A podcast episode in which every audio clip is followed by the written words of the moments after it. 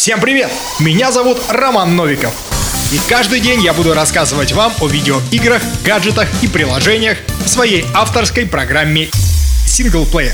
Okay, let's go. Главное меню. The International.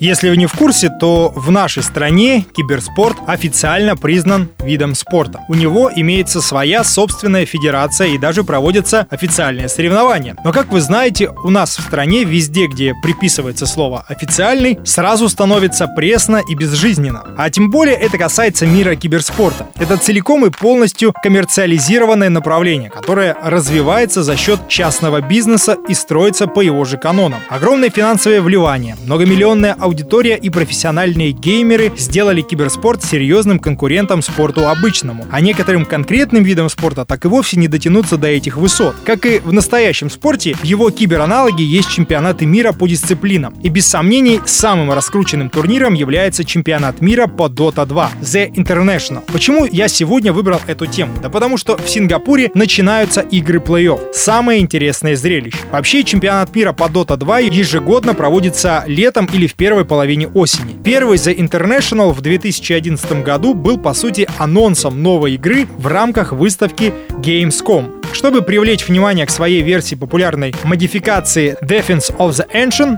Dota для Warcraft 3, разработчики из Valve анонсировали неслыханный для киберспорта нулевых призовой фонд в размере 1 миллиона 600 тысяч долларов. С ростом популярности киберспорта и Dota 2 главный турнир постоянно развивался, привлекая все больше игроков и зрителей. Сам The International превратился в настоящий праздник Доты с анонсами разработчиков, внутриигровыми ивентами и многим другим. А сумма, которую разыгрывали лучшие команды мира, росла с каждым годом благодаря любопытной модели краундфандинга с боевым пропуском для игроков. К примеру, в прошлом году призовой фонд составил 40 миллионов долларов, причем победившая команда Team Spirit из России выиграла более 18 миллионов. Это рекорд для киберспорта. За ходом финала между драконами и китайской PSG LGD одновременно следили почти 3 миллиона человек, около миллиона на русскоязычной трансляции. Кстати, наши в мире Dota 2 это действительно большие имена и мощные команды. Если в прошлом году наши геймеры не входили в число основных претендентов на титул, а победа Team Spirit стала, пожалуй, главной неожиданностью, то на этот раз российские игроки, которых, кстати, больше, чем всех остальных, одни из главных фаворитов.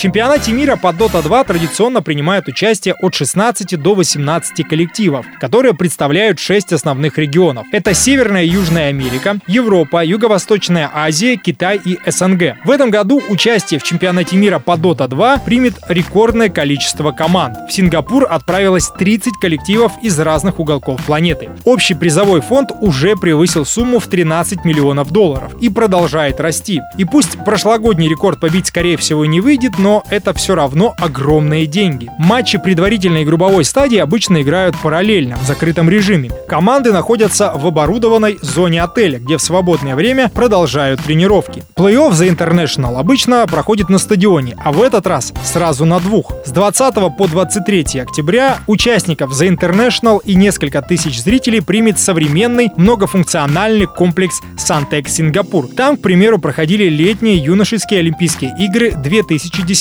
года. Самые важные матчи за International состоятся 29 и 30 октября на сингапурском крытом стадионе, который вмещает до 12 тысяч человек и регулярно принимают топовые спортивные соревнования и концерты мировых звезд. Кстати, у нас в Красноярске не так давно проходил киберспортивный кубок города. И знаете, все было организовано масштабным. Дворец спорта имени Ивана Ярыгина, куча света и звука, отличные призовые, достойный уровень. Поэтому стоит задуматься. Может, нет смысла убирать от ребенка компьютер, а наоборот, помочь ему проинвестировать талант, и он вырастет в мирового чемпиона. Получит миллионы долларов и главный трофей турнира – Аегис, который также называют Эгида. На обратной стороне Аегиса выгравированы имена игроков, которые выиграли The International. Помимо эгиды, игроки-победители получают кольцо The International. Даже если вы не являетесь поклонниками видеоигр, посмотреть хотя бы трансляции финала точно стоит. Поверьте, критик комментаторов, эмоции болельщиков и драмы киберспортсменов захватывают не хуже финала футбольной Лиги Чемпионов.